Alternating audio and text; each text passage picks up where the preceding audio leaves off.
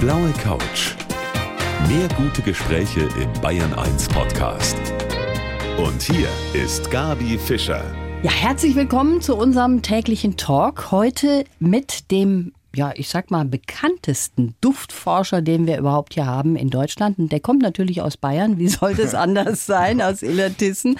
Schönen guten Abend, Professor Dr. Dr. Dr. Hans Hatt. Hallo, guten Abend. Ganz zu Beginn muss ich doch mal die ganze lange Latte von diesen Titeln auch sagen. Das ja. ist doch klar. Herr Professor Hatt, Sie haben mir vor einigen Jahren gesagt, es gibt Düfte, die lassen einen jünger wirken. Und ich bin mittlerweile jetzt in dem Alter, wo oh, ich mich ja. sehr dafür interessiere. Ist das tatsächlich so? Also es ist tatsächlich so, dass wir uns angewöhnt haben, Düfte aufgrund unserer persönlichen Erfahrungen natürlich immer mit Situationen, aber auch Personen zu verknüpfen. Und wenn jetzt irgendeine Männernase 20 Mal hintereinander einen bestimmten Duft bei einem jungen Mädchen gerochen hat, dann haben Wissenschaftler eben gezeigt, dass wenn genau diesen Duft eben auch ältere Damen nehmen, dann würden sie von den Männern als jünger geschätzt, weil natürlich die Männer diesen Duft mit den jungen Mädchen abgespeichert haben im Gehirn und deswegen der Duft sozusagen ein Jungbrunnenduft ist. Ich verstehe. Und das wissen wir alle. Also wenn ich irgendein Parfum nehme, das eben ganz schwer und teuer und so ist, da geht eigentlich man davon aus, dass das nicht gerade die 16-, 17-Jährigen tragen. Da wird man automatisch damit natürlich ein bisschen älter geschätzt. Und das ist interessant. Also ich muss mir was aussuchen, was trendet gerade bei den genau, jungen Mädels. Bei den Jungs, Mädels, dann ist das. Und dann hänge ich mich Trick. da an. Ja, genau. Schöner Trick. Ja, was alles so bei uns durch die Nase geht und wie uns das beeinflusst. Das ist natürlich sehr spannend und ich freue mich auf die nächste Stunde mit Ihnen. Professor Hans Hatt bei mir hier heute auf der blauen Couch. Es ist wirklich erstaunlich, was sich alles über die Nase abspielt. Bei uns oft ganz unbewusst, weil schnuppern tun wir ja eigentlich immer, ob wir wollen oder nicht. Mein Gast heute, der Professor Hatt, der weiß alles über die Macht der Düfte. Herr Professor Hatt, wie ist denn das, wenn zwei sich nicht riechen können? Ist dann tatsächlich eine Freundschaft ausgeschlossen? Ja, also Freundschaften gibt's natürlich schon, auch wenn man sich nicht riechen kann, weil diese Distanz, die man ja bei Freundschaften hat, die reicht normal schon aus, dass man Aha. nicht unbedingt den Duft vom anderen wahrnimmt. Aber wenn es dann um schon intimere Dinge geht, dann wird es schon schwieriger, weil, wie gesagt, sein Körperduft, den kann man auch nicht, also wenn nicht das ein Parfum ist, sondern sein Original Schweiß-Körperduft, den kann man ja auch nicht so richtig abstellen, auch wenn man es vielleicht reduzieren kann. Ja. Aber das macht dann schon was aus und dann ist meistens die Bedingung ganz schlecht. Wenn nicht also jemand überhaupt seinen Duft nicht mag, dann kann man eigentlich nur ganz schwer eben sowas an Sexualität denken. Ah, das ist eben auch interessant, weil ja doch viele jetzt übers Internet versuchen, auch Partnerschaften zu bekommen. Ne? Da fällt ja quasi das Riechen flach. Genau, also deswegen gibt es ja auch schon diese Duftpartys, wo es also mehr um den Duft geht bei so Partnerschaftswahlen. Und dieser Körperduft kommt eigentlich von unseren Genen, die haben unsere Gene hergestellt, den her, den Körperduft. Und diese genetische Information, die können wir inzwischen auch durch Genotypisierung, was man so macht, wenn man eben zum Beispiel eben äh, Organe verpflanzt oder so etwas, wo man schaut, wie ähnlich sind denn die Gene zweier Menschen. Und das kann man also auch schon technisch abgleichen.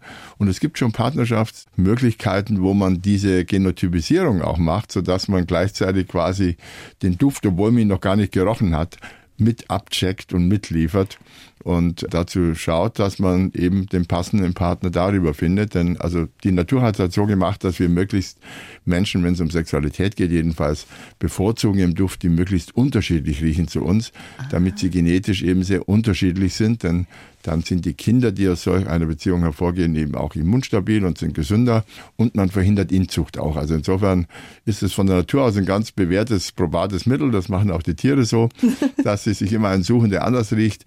Aber bei uns Menschen, wir können das natürlich auch etwas overrulen und können uns doch irgendeinen anderen wählen, auch wenn der Duft nicht ganz optimal passt. Ja, genau, weil wir ja auch irgendwie immer mehr dazu neigen, unsere eigenen Düfte zu eliminieren. Ich meine, das geht schon morgens los, man geht unter die Dusche, dann nimmt man Deo, dann nimmt man irgendwelche Cremes, die riechen nach was. Also viel bleibt da gar nicht so übrig, oder? Das stimmt schon. Also wir jagen heutzutage jedes Duftmolekül irgendwie wie verrückt nach und ja. versuchen das zu eliminieren. Ja, jedes Härchen wird abgeschnitten. Also Haare sind ja bei uns, wenn man jetzt mal vom Kopf Kopfhaar aussieht. Der Rest im Körper, die Haare sind eigentlich ja nur dazu da, um Düfte zu verteilen. Die vergrößern die Oberfläche und dann riecht man einfach intensiv. Und das machen wir auch alles weg. Und dann versuchen wir uns ja hundertmal am Tag zu deodorieren, zu waschen, schamponieren und damit geben wir uns immer so ein bisschen einen fremden Duft. Aber wie gesagt, es gibt dann doch Situationen abends, wenn man dann nach Hause kommt, aus der Dusche kommt, wo man wieder den normalen Duft wahrnehmen kann. Ist aber auch ganz gut so, muss man dazu sagen. Sie selber sagen ja, Sie haben gar nicht so eine gute Nase, ne? Nee, meine Nase ist nicht besonders gut. Also ich muss sagen, meine Mutter starb mit 94. Die habe ja manchmal gesagt, du riechst noch besser als ich, ja. Was ganz ungewöhnlich ist, weil ja auch das Riechen im Alter nachlässt und eigentlich davon auszugehen war, dass sie nicht so gut riecht. Aber was ich mir eben angewöhnt habe, darum denken ja viele Leute, ich kann auch gut riechen, ist, dass ich mich einfach mehr mit den Düften beschäftige und Aufmerksamkeit darauf richte. Also wenn ich Menschen begegne, dann versuche ich sie halt nicht nur anzuschauen, sondern ein bisschen anzuschnuppern. Mhm. Oder wenn ich in einen Raum wie hier jetzt reinkomme, dann rieche ich mich erstmal um, bevor ich mich umschaue. Und, und wie riecht er hier, der Raum? Er riecht wirklich gut. Also ja? man merkt schon, dass vorher auch schon Damen darin waren und, und die Sendung gemacht haben offensichtlich. Die, die haben einfach ein gutes Parfum und dann riecht er auch gut. Nee, also insofern, jeder kann eigentlich zumindest mal die Düfte, die uns ja überall umgeben, mhm. doch sehr viel häufiger und besser wahrnehmen, wenn man sich mehr darauf konzentrieren will, wie ein Hund das halt auch macht. Ja, ja. jetzt sind Sie ja durch die Schmetterlinge eigentlich in diesen Berufsweg gekommen, ne? Das stimmt, ja. Nee, nee, also Was hat Ihnen da so gefallen an dem Liebesleben der Schmetterlinge? ja, das war ein Teil meiner, meiner Diplomarbeit, als ich noch Biologie und Chemie studierte, eben am Max-Planck-Institut in Seewiesen, waren eben Schmetterlingsforscher, die untersucht haben, wie finden denn so Schmetterlinge, so Nachtfalter vor allem, wie finden die Männchen da ihre Mädels irgendwo in der Dunkelheit im Wald? Und was diese Schmetterlingsdamen machen, ist, dass sie einen bestimmten Duft abgeben, ein Pheromon nennt man das. Und der verbreitet sich sehr weit und die Männchen fliegen einfach diesem Duft nach. Und ich habe diesen Wissenschaftlern eben über mehrere Jahre, weil ich selber eben dort dann angestellt wurde, die Schmetterlinge zu bestimmen. Was ist denn das für ein Falter? Das wussten die nämlich nicht so genau da. Dann habe ich den über mehrere Jahre über die Schulter geschaut und habe da auch ein kleines Zimmer gehabt in Seewiesen. War eine traumhaft schöne Zeit während des Studiums und dabei meine Liebe zu den Düften entdeckt. Mhm. Und welchen Duft fänden Sie jetzt unwiderstehlich bei einer Frau zum Beispiel? Also ich habe, glaube ich, keinen Herr Duft. Professor nee, ehrlich gesagt, es gibt, glaube ich, keinen Duft, der so unwiderstehlich macht, weil wenn man sich mit Düften beschäftigt, analysiert man auch immer mehr. Das heißt, wenn man analysiert, dann verliert der Duft auch so ein bisschen an Romantik. Ich ja. verstehe. Das ist wie beim Wein. Wenn ich einen Wein nur noch in die Einzelteile zerlege, dann ist vielleicht das Gesamteindruck eines Weines, den man so verzückt dann vor sich hin riecht, der ist dann auch weg. Und insofern, also ich mag wirklich gerne frischere Düfte und äh, natürlich auch so ein bisschen die blumigen Düfte. Aber es gibt keinen, der so intensiv ist, wo ich sage, da falle ich sofort in, Egal was ist. Love. Ja, genau. Äh, allerdings werden wir, ich mache gerade mit einer Firma Amatius in Hamburg so ein Projekt, wo wir versuchen, so eine Art Wirkdüfte herzustellen. Und mhm. da heißt einer Love Me. Und in diesem Duft sollten dann Komponenten drin sein, von denen wir persönlich jetzt wissenschaftlich versucht haben, zu zeigen, dass sie tatsächlich die menschliche Nähe verstärken, also näher, mehr Nähe zulassen, die Kommunikation erhöhen und das Vertrauen zwischen Menschen erhöhen. Das konnten wir wissenschaftlich beweisen und solche Düfte versuchen wir dann diese Wirk Parfums einzubauen. Ich verstehe, den müssen Sie mir mitbringen nächstes Mal, Herr Professor Der kommt noch in dem Jahr raus, dann bringe ich das nächste Mal mit. Genau, den müssen wir unbedingt testen. Ich freue mich, dass Sie heute da sind. Professor Hatt bei mir auf der blauen Couch.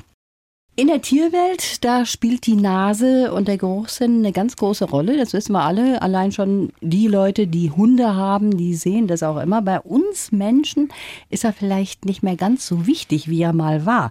Mein Gast auf der blauen Couch ist der Geruchsforscher Professor Hatt. Herr Professor Hatt, das Riechen ist die älteste Sinneswahrnehmung von uns Lebewesen. Ich dachte eigentlich das Sehen oder Hören, aber es ist tatsächlich das Riechen?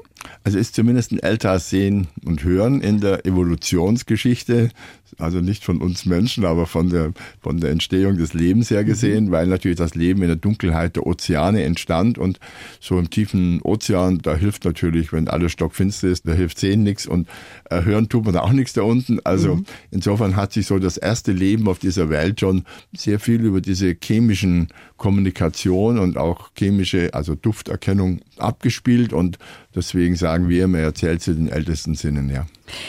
Der Geruch hat ja auch eine Rolle gespielt, als Sie Ihre Frau kennengelernt haben. Jetzt muss ich doch mal ganz, Nein, ganz verschärft nicht. Haben nachfragen. Ein Bild gesehen. Ja, ich habe nur ein Bild gesehen. Tatsächlich?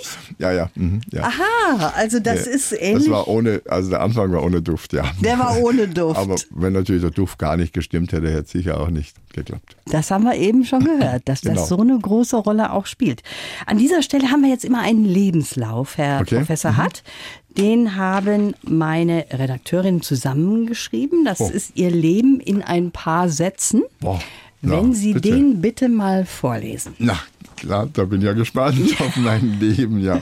Mein Name ist Hans Hatt und Riechen ist meine Passion. Seit vielen Jahren erforsche ich, wie wir mit Düften Krankheiten behandeln oder heilen können. Dass ich einmal Biologe werde, war immer klar.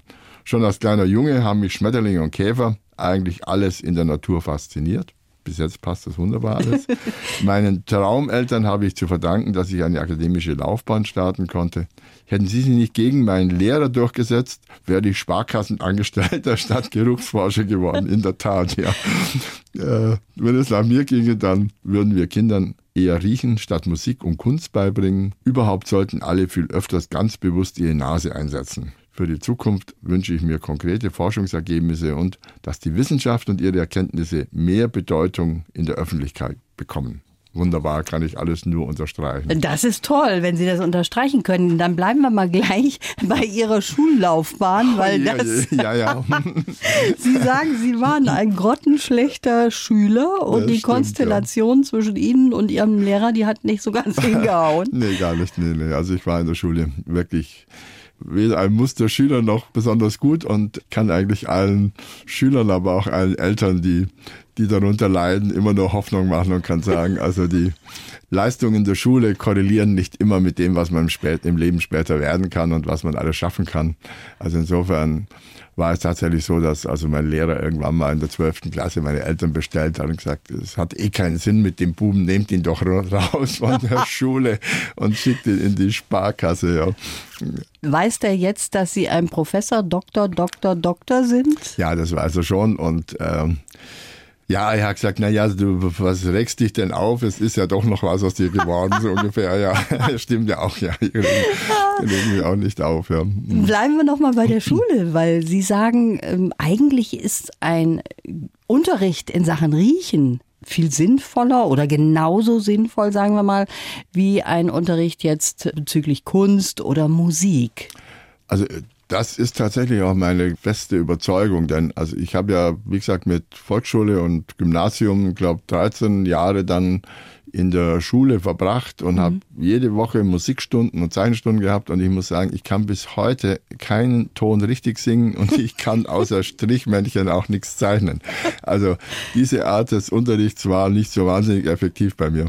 Also ich hätte viel lieber in der Zeit wahrscheinlich Riechstunden gehabt und hätte vielleicht unterschiedliche Nahrungsmittel mal ausprobiert oder äh, gekocht oder am Blumen gerochen und all diese Dinge. Ich hätte lieber meine Nase trainiert, muss ich sagen, aber das ist halt schade, dass es bei uns sowas nicht gibt. Und in Frankreich wird es ja schon eingeführt, langsam Ja. in den, schon in den Grund, also schon in den Vor-, also im Kindergarten und später in der Schule. Denn wie immer, was Hänschen nicht lernt, lernt der Hans immer ganz schwer. Also je früher man anfängt, Riechen zu trainieren, umso besser kann man es auch. Aber eigentlich ist doch Riechen angeboren.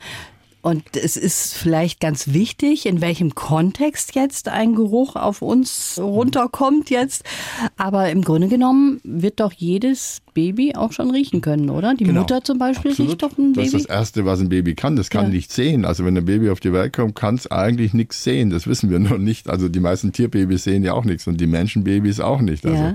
Aber sie riechen schon sehr gut und sie riechen schon im Mutterleib. Und die erste Riechstunde haben sie eigentlich schon, ohne dass wir was dazu tun, eben im Mutterleib schon. Tatsächlich? Und kommen schon mit Duftvorlieben auf die Welt. Denn es ist einfach so, dass jede Bewertung eines Duftes ist tatsächlich nicht genetisch festgelegt, sondern es ist durch die Erziehung geprägt und durch die persönliche Erfahrung geprägt. Und wenn eben meine Erfahrung als Kind mit einem Duft sehr, sehr gut war, dann ist es für mich ein positiver Duft, Heimat und ähnliches.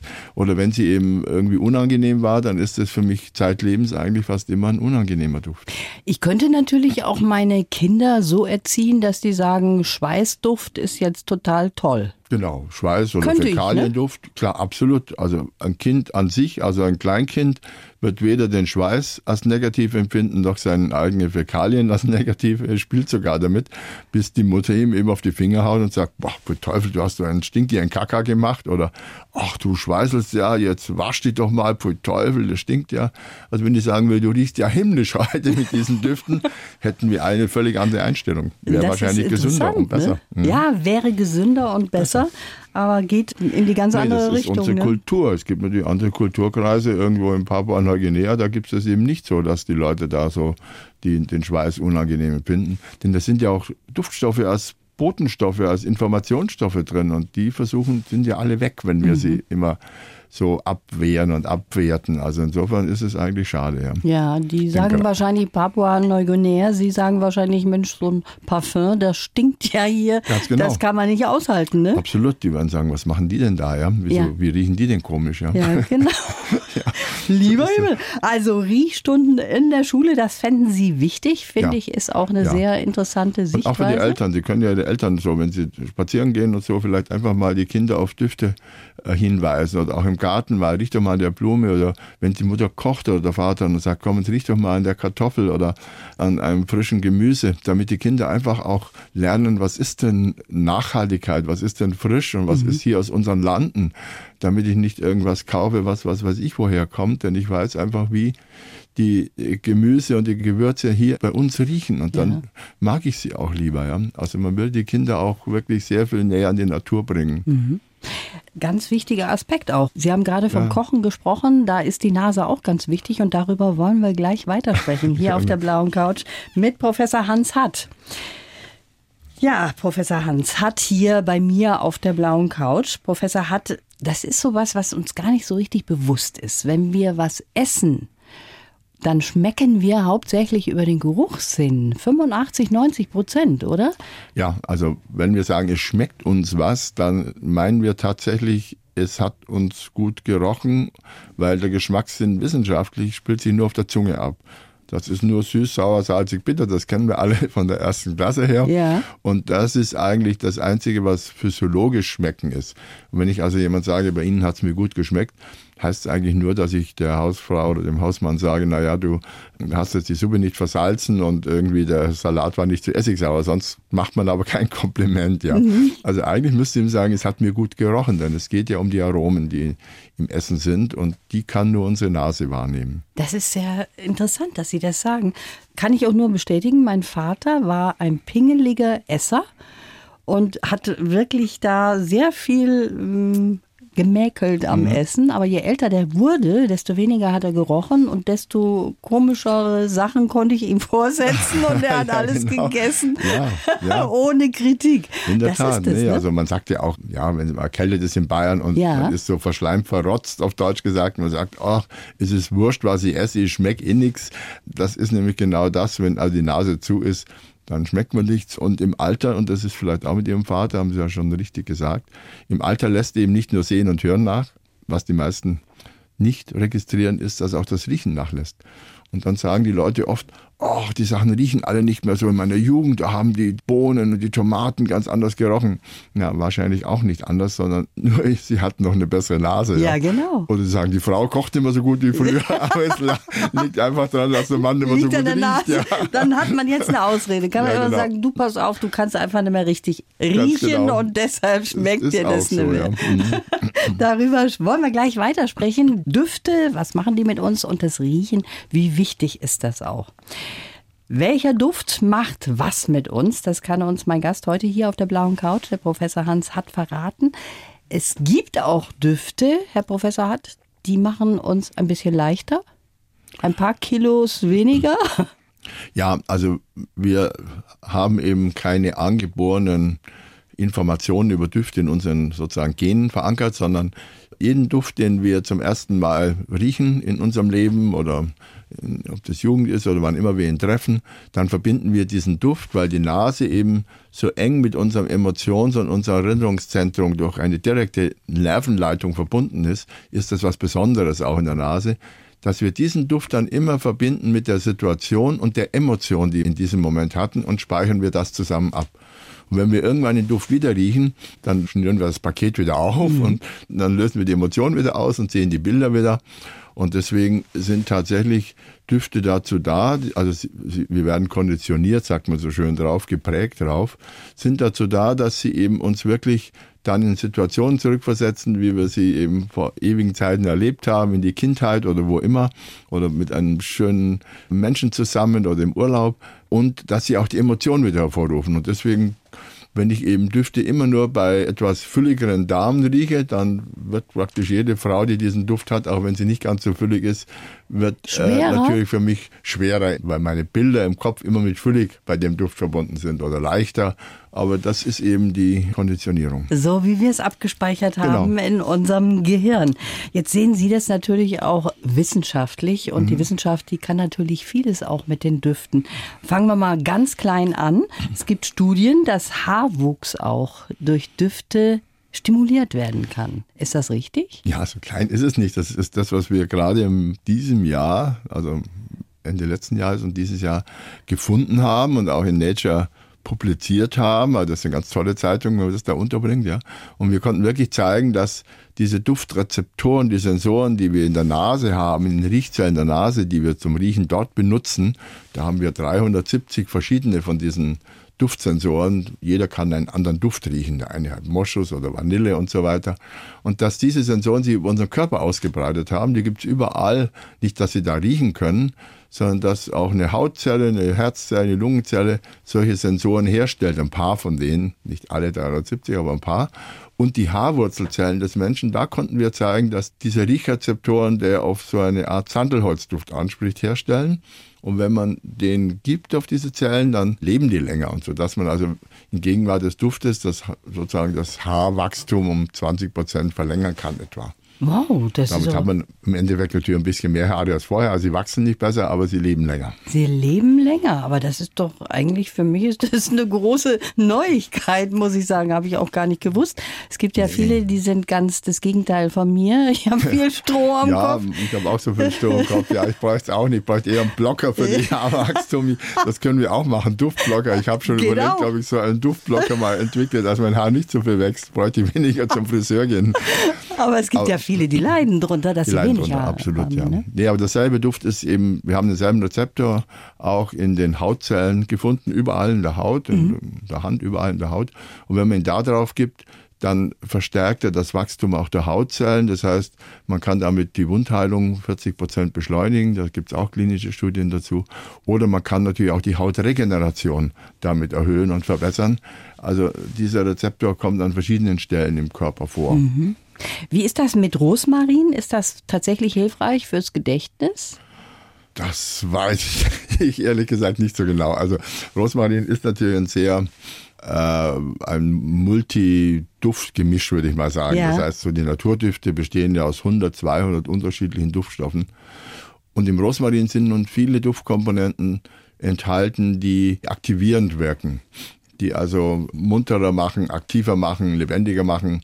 Also ich würde jetzt kein Rosmarinbad abends nehmen, bevor ich schlafen gehe, würde ich eher in die Melissebad nehmen oder so, weil diese Düfte eben tatsächlich auch unsere Aktivität beeinflussen können. Das haben wir auch gezeigt, dass diese Duftmoleküle, das ist ja auch verrückt, die kommen über die Haut, wenn wir sie auftragen, über die Atmung, wenn wir sie einatmen oder gar inhalieren womöglich, mhm. oder wenn wir sie essen dann kommen die über die Körperzellen in unser Blut und werden im ganzen Körper rumtransportiert. Also fast alle Duftmoleküle finden wir im Blut wieder. Ach. Das heißt, wenn ich Ihnen das Blut abnehmen würde, ja. dann könnte ich die Duftmoleküle in dem Raum hier zum Beispiel identifizieren und Ihnen beweisen, dass sie hier im Raum waren. Ja. Also insofern ist das gerade bei Rosmarin so, dass da Düfte drin sind und auch Ziniolen und andere, die sehr aktivierend im Gehirn wirken und über den Blutweg vermutlich dahin kommen. Also insofern weiß ich zwar nicht, ob das Gedächtnis mhm. verbessert, aber sie aktivieren.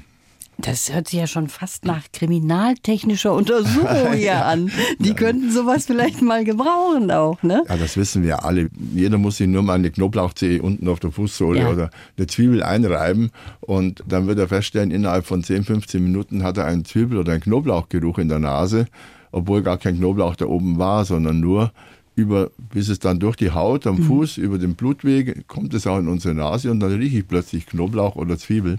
Ja. Also da sieht man ja schon, dass die Düfte wirklich in unserem Blut gelangen und darum müssen wir auch schauen, dass wir die Düfte wirklich sorgfältig auch auswählen, die wir nehmen, auch die wir essen. Eine Orange, wenn ich sie esse, dann nehme ich sie auch im Körper auf, geht auch in mein Blut. Es kommt ja hinten, riecht es ja nicht mehr mhm. nach Orange, was mhm. rauskommt, ja, der Duft ist weg. Und, ja. und so kann man eben auch, was man auf die Haut aufträgt, wirklich sollte man aufpassen, weil es in den Körper geht. Das ist wirklich sehr interessant. Krebszellen, auch die werden von Düften beeinflusst? Also wir haben tatsächlich vor 15 Jahren zum ersten Mal, es gibt ja immer so Highlights im Forscherleben und ich hatte ja das Glück, zwei, drei solcher zu erleben. Das ist eine Gnade, das ist einfach ein unglaublicher Moment, wenn man solche Dinge sieht. Zum ersten Mal, was noch nie ein Menschenauge gesehen hat sozusagen. Mhm. Also vor 15 Jahren haben wir zum ersten Mal zeigen können, dass tatsächlich diese Duftsensoren, Duftrezeptoren außerhalb der Nase auch im Körper vorkommen, nämlich überall in unseren Körperzellen. In diesem Fall in Spermien. Mhm. Und auch die tragen eben einen Riechrezeptor oder mehrere sogar aus der Nase. Und dabei kann man eben dann zeigen, dass die auch noch funktionieren. Und als wir das gefunden hatten, haben wir dann überall geschaut. Wir haben in der Leber geschaut, in der Lunge, in der Niere, überall. Überall fanden wir diese Duftrezeptoren und haben jetzt die letzten Jahre eigentlich, das war es das zentrale Forschungsthema für uns. Und das Spannendste oder mitspannendste war vielleicht, dass wirklich in Krebszellen einige dieser Krebsarten, die wir haben, Prostatakrebs, Blasenkrebs, auch, auch Mammakarzinom, Brustkrebs oder Darmkrebs, stellen diese Riechrezeptoren in riesigen Mengen her. Warum wissen wir gar nicht. Einen mhm. von denen. Und wenn man den dann mit dem Duft aktiviert, dann hemmt er tatsächlich das Krebswachstum. Also da gibt es noch keine Klinik dazu, aber es gibt inzwischen sehr viele Forschungsdaten dazu, dass das auch ein möglicher Ansatz für eine Therapie in der Zukunft sein könnte, über diese Riechrezeptoren so etwas zu machen. Also ich bin überzeugt, in 20 Jahren wird es eben in der Drogerie, in der Pharmazie, in der Apotheke eben auch Düfte als Duftrezeptorblocker zu kaufen geben oder Duftrezeptoren, um Körperzellen zu aktivieren, um den Darm zu stimulieren, um ich könnte jetzt ihr Herz schneller oder langsamer schlagen lassen, einfach mit einem Duft. Tatsächlich. Weil auch im Herz, auch, man riecht auch mit dem Herzen gut. Man riecht mit dem Herzen gut? Ja, man riecht mit dem Herzen gut. Im Herzen konnten wir Fettrezeptoren für Fettgeruch finden. Man kann ja auch Fette mit der Nase unterscheiden. Olivenöl ja. von Sonnenblumenöl. Das sind unterschiedliche Fette und die gibt es auch im Blut. Und das Herz benutzt diese Riechrezeptoren offensichtlich, um Blutfette zu bestimmen und reagiert darauf, entweder indem es die Frequenz beschleunigt oder langsamer macht, stärker sich kontrahiert oder weniger.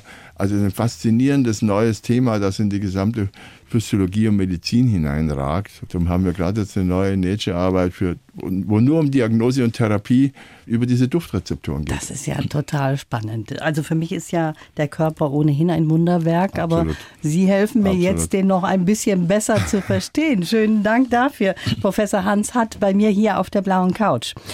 Ja, unsere blaue Couch ist heute nicht nur was zum Hören, sondern hat auch was mit dem Riechen zu tun. Geruchsforscher Professor Hans Hatt ist hier mein Gast. Herr Professor Hatt, Sie haben mir das so wunderbar erklärt, uns allen eigentlich in der letzten Stunde, was alles mit dem Riechen zu tun hat und wie wichtig das auch ist, da weiter zu forschen.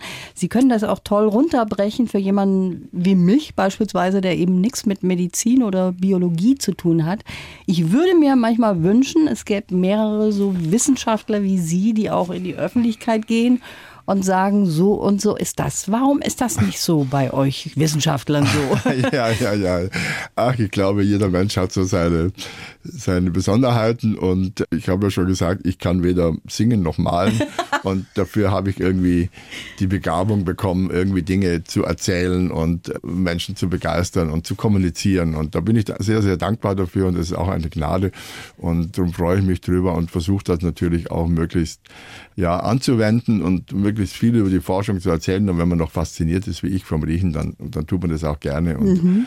wie gesagt, deswegen mache ich ja auch noch außer der Riechforschung noch eben Präsident der Deutschen Akademie in der ja. Wissenschaften. Und diese Akademien haben sich ja auch hauptsächlich zum Auftrag gemacht und auch von der Politik zum Auftrag, Stellungnahmen zu wichtigen Themen abzugeben, aber auch den Dialog und die Brücke zur Gesellschaft und Öffentlichkeit zu mhm. schlagen, damit das Wissen einfach auch zu den Menschen kommt. Und das ist ein ganz, ganz wichtiger Punkt. Das ist ein wichtiger Punkt und aber auch Menschen, die das gut vermitteln können. Das ist eben auch wichtig. Da müssen Sie mal Ihre Kollegen ein bisschen pushen, dass die auch mal in die Öffentlichkeit Öffentlichkeit gehen Doch, mit das, wichtigen Sachen. Ne? Das versuchen wir auch. Also ich sage ja immer schon, es müsste ja auch ein, ein, richtiges Training geben, denn es wird auch in der Wissenschaft zunehmend wichtiger, um auch eine Professorenstelle zu kriegen, dass man nicht nur gut forschen kann, sondern dass man wirklich auch die Dinge gut vermitteln kann. Mhm. Und das äh, hat die Bevölkerung verdient. Sie zahlt auch dafür, muss man sagen. Und also ich habe, glaube ich, noch nie geforscht, ohne dass ich mir überlegt habe, wie kann ich das auch umsetzen. Das ist etwas, was wir, glaube ich, schon noch ein bisschen lernen müssen. Das, das ist eine Aufgabe für Sie, dass Sie das noch so ein bisschen vorantreiben. Das versuche ich natürlich auch.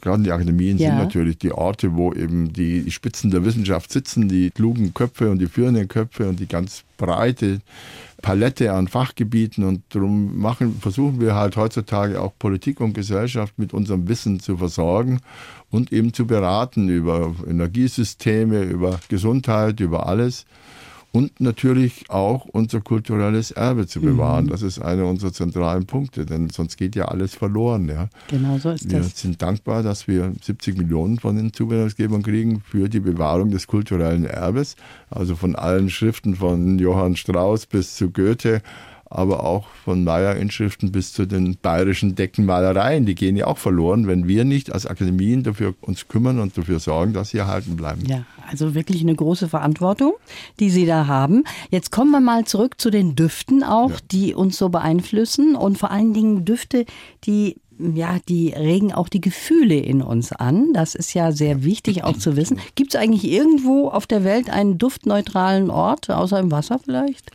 Nee, also im Wasser gibt es auch ganz viele gibt's Düfte. Gibt es auch Düfte? Ja, klar, wir können sie nur nicht riechen, weil man muss atmen zum Riechen, ja. sonst riecht man nichts, ja. Aber solange wir atmen, riechen sie. Und es gibt auf dieser Welt, außer durch enormen technischen Aufwand, kann natürlich irgendwie Düfte aus einem Raum kriegen, aber mhm. sonst gibt es keinen Raum überall, wo wir gehen und stehen, ist unsere Luft um uns herum schwirren Duftmoleküle. Mhm. Und mit jedem Atemzug, ob Tag und Nacht, nehmen wir die Duftmoleküle auf. Die Nase schläft nie.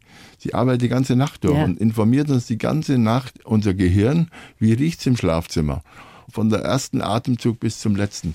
Und das ist ja das Faszinierende daran. Jetzt ist es natürlich auch so, dass wir unbewusst auch beeinflusst werden durch die Düfte. Darüber ja. möchte ich noch ganz kurz zum Schluss ja. auch sprechen, weil Düfte werden natürlich eingesetzt, um auch Produkte zu verkaufen. Das ist in jedem Kaffeeladen so, dass da Kaffeeduft mhm. eben künstlich auch gemacht wird. Normal wäre da wahrscheinlich gar nicht so ein starker Duft drin, ne? Absolut, also das ist schon klar. Also in meinem Besitz hat man natürlich immer vor allem den optischen und die akustischen Signale genommen. Das ist schon klar. Also keine, wenn Sie in den Supermarkt gehen, da ist keine Dose, die Sie da sehen im Regal. Das Label drauf ist nicht rein zufällig, sondern da haben viele Leute schon dran gearbeitet, mhm. warum das rot oder grün ist oder blau oder warum da Bilder drauf sind. Die Musik, die da gespielt wird, ist auch nicht zufällig. Und so ist es inzwischen, kommt man auch drauf, dass die Düfte uns vielleicht sogar noch ganz wichtig beeinflussen können und dass wir damit tatsächlich eine neue, noch eine zusätzliche Marketingstrategie haben. Aber immer bevor wir auf die Industrie zeigen, sollten wir uns an der eigenen Nase fassen. Denn, Im denn wir selber tun auch nichts anderes. Also jeden Duft, den ich auf meinen Körper auftrage, Deo, Shampoo, Parfum, hat nur einen einzigen Grund, mich zu vermarkten. Ja. Ja. Also wir vermarkten uns auch damit. Und selbst unser Körperduft, den hat uns die Natur gegeben. Also unser Körperduft ist ein Markenzeichen, der auch benutzt wird, uns zu vermarkten, mhm. nämlich den richtigen Partner zu finden zum Beispiel. Zum ja, Beispiel, genau. genau. Wobei wir den oft übertünchen mit irgendwelchen anderen Düften. Aber ja. wenn es ernst wird, dann genau. kommen die richtigen Düfte das, auch das zum Tragen. Auch, ja, genau. Wann wären Sie denn nicht hier ins Studio gekommen, wenn es wie gerochen hätte? Dann wären Sie nicht reingekommen. Was wäre da äh, so ein Duft gewesen? Nein, ich glaube, ich habe keinen Duft, wo ich sage, da gehe ich überhaupt nicht rein. nee, also das, es gibt natürlich, wenn man als Mediziner natürlich, kommt man ja mit vielen Düften in in Berührung und ich kann mich an die Pathologie erinnern. Da gab es natürlich schon manchmal Situationen, mhm. äh, wenn gerade ein Mensch länger im Wasser gelegen hat zum Beispiel und er wurde uns dann präsentiert zur Untersuchung, dann muss man schon sagen, da hilft nur ein, ein Taschentuch, das man vorher noch mit irgendeinem Parfum einsprüht, sonst kann man es kaum ertragen. Mhm. Ja. Aber also, sonst sind Sie hart im Nehmen mit sonst den Düften. bin ich schon hart im Nehmen in Düften. Ja klar, man ist ja immer interessiert. Jeder Duft hat was Spannendes, ja. Was können wir denn üben mit unserer Nase? Wie können wir die auch wenn man älter wird, so ein bisschen stimulieren, dass man tatsächlich auch seinen Geruchssinn nicht so schnell verliert? Also das ist mir ein großes Anliegen. Das ist ja auch ein, ein, wichtiger Teil meines letzten Buches, wo ich geschrieben habe oder wo ich da Riechübungen vorgestellt mhm. habe, um einfach den Leuten zu zeigen, wenn sie, je mehr sich mit der Nase beschäftigen, umso besser können sie riechen und umso länger können sie auch im Alter diesen Riechverlust, den wir alle haben, hinauszögern. Also wie gesagt, wir brauchen eine Brille und ein Hörgerät, Wunder keinen. Wir bräuchten eigentlich auch eine Riechhilfe, mhm. gibt's aber nicht. Die einzige Möglichkeit ist, dass man sich möglichst viel schon mit 40, 50 anfängt, mit Düften zu beschäftigen, statt dass man Kreuzworträtsel oder irgendwas macht, zwei, drei Minuten mehrmals am Tag Riechübungen machen. Ist egal, an was man riecht. Man kann jetzt an vier verschiedenen Weinsorten riechen, aber man kann auch an vier Parfums riechen oder mhm. irgendwas oder Obst. Arten oder Blumen. Hauptsächlich man beschäftigt sich mit der Nase und dann haben Wissenschaftler gezeigt, dass man damit wirklich den Riechverlust hinauszögern kann und das Gehirn trainiert. Es ist ein, ich habe geschrieben, Gehirnjogging, weil, mhm. weil mit so Duftinformationen, wenn ich sie verarbeite, mit Emotionen und Erinnerungen, aktiviere ich große Teile meines Gehirns, ja wenn ich diese Zahlenspiele da mache, Sudoku oder so, dann aktiviere ich ein Prozent des Gehirns, nämlich mein Mathematikzentrum. Aha. Dagegen beim anderen, beim Riechen, aktiviere ich 20, 10, 20, 30 Prozent. Also ja, ich trainiere auch mein Gehirn beim Riechen. Mhm. Also möglichst viel riechen ein Parfümeur hat die gleichen Sensoren, wir haben alle die gleiche Ausstattung. Wir könnten alles prima, super Riecher werden. Nur wir, wir üben nicht. Üben nicht und, wir üben und beschäftigen uns zu wenig damit. Man hat manchmal das Gefühl, dass es Menschen gibt, die sich selber und ihren eigenen Körpergeruch nicht wahrnehmen, obwohl wir hm. den sehr stark wahrnehmen und der nicht so ganz angenehm ist. Wie kommt das? Es gibt immer zwei Möglichkeiten. Riechen. Also das eine ist natürlich, man gewöhnt sich an Düfte. Wenn man immer einen konstanten Duft um sich hat, dann riecht man ihn nicht mehr. Das heißt, die Nase schaltet ab, das Gehirn zu informieren. Macht ja auch Sinn, denn sonst, mein Gehirn würde ja verrückt werden, wenn es permanent erfahren würde, da ist ein bestimmter Geruch und der ist ja die ganze Zeit da. Das machen aber alle Sinnessysteme. Man merkt mit der Zeit ja auch nicht, dass wir Kleider anhaben, dass wir eine Brille aufhaben ja. oder einen Hut aufhaben. Also alles, was so immer gleich ist, wird ans Gehirn nicht mehr gemeldet. Und das ist bei Düften auch so. Und diese Gewöhnung dran hindert es dran. Wenn man natürlich Pech hat, hat man den Geruchssinn verloren, dann riecht man sich auch nicht mehr. Ja, genau. Fünf Prozent der Leute können nicht mehr riechen. Das ist viel. Das ist jeder mhm. fünf von 100. Und im Alter, über 80-Jährige können fast die Hälfte nicht mehr riechen. Und die riechen dann ihren Körpergeruch auch nicht mehr. Verstehe. Und das ist für sie ein enormes Problem, ja. Aber das ist schön, da kann man mal ganz nett den Kollegen darauf hinweisen, du üb doch mal wieder ein bisschen riechen. Wenn, wenn der nicht so angenehm ja, riecht, ja, ja, dann ist das schön ausgedrückt. Ne? Das ist schön ausgedrückt, ja. Ich hoffe, er versteht es nicht falsch. ja, natürlich. Sonst ist es ein heikles Thema. Also das ist ein sehr sensibles Thema. Äh, man darf ja auch jemand, wir dürfen jemand anschauen, ich darf sie ansprechen, aber sie anzuschnuppern, ja. das ist schon ziemlich intim und gerade wo wir jetzt Küsschen, Küsschen machen, ich rate jedem, riech doch mal, wenn du den küsst. Du bist ja schon so nahe an der Haut, dann riech doch mal und, und mach nicht nur so symbolisch was. Ja. Dann wirst du unglaublich viele Informationen über den Menschen erhalten, über deine Nase, wenn wir ihn auch anschnuppern würden, ja, genau. ein bisschen, ja. Die man will manchmal, die man vielleicht aber auch nicht will. Die ich kann sagen, in allen Richtungen. Das kann in gut alle oder schlecht ausgehen, ja. Also ich könnte noch lang mit Ihnen weiterreden. Das ist sehr interessant gewesen. Schönen Dank fürs Kommen, Herr Professor Hatt. Ja, ich Dank. wünsche Ihnen noch viele tolle Geruchserlebnisse. Alles Gute für Sie. Danke, einen duften, duften Abend heute noch. Ja, Dankeschön. Danke. Blaue Couch. Der Bayern 1 Talk als Podcast. Natürlich auch im Radio. Montag bis Donnerstag ab 19 Uhr.